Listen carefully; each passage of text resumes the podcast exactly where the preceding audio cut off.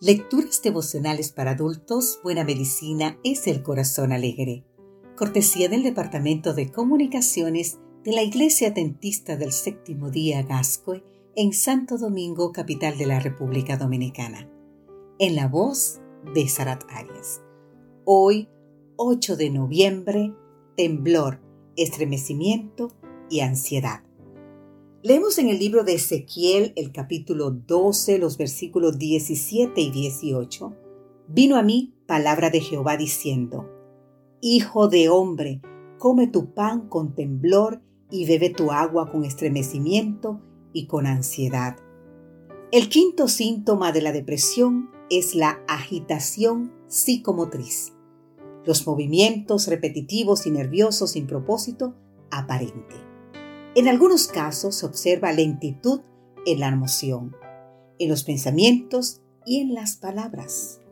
Ezequiel, como muchos otros profetas, tuvo que enfrentar la desagradable tarea de transmitir mensajes de castigo al pueblo. Los israelitas habían llegado a establecer alianzas con los pueblos circundantes, hasta el punto de perder su propia identidad. Y Dios les advirtió que las consecuencias no serían agradables. Tendría que comer con temblor y beber con estremecimiento y ansiedad.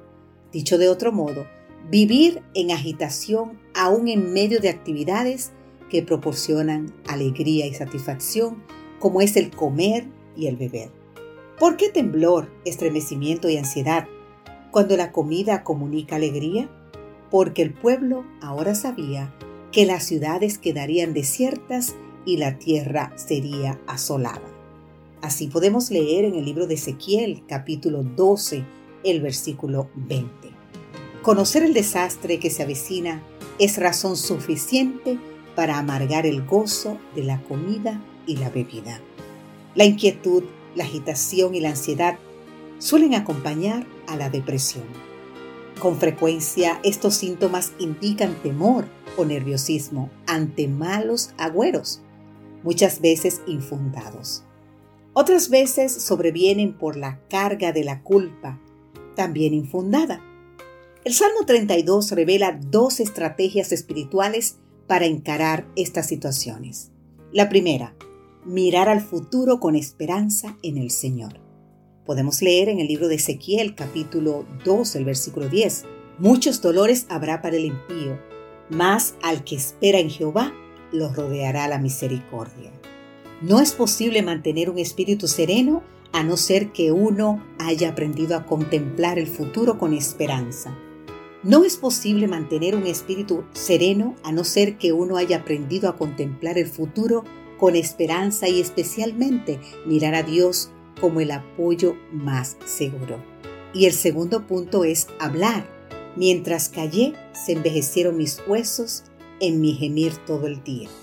La mayor parte de la acción psicoterapéutica está basada en hablar, en desahogarse y en expresar las emociones que pesan en el alma. A veces podemos hablar con un amigo, con un hermano u otro ser querido que nos entienda y nos escuche.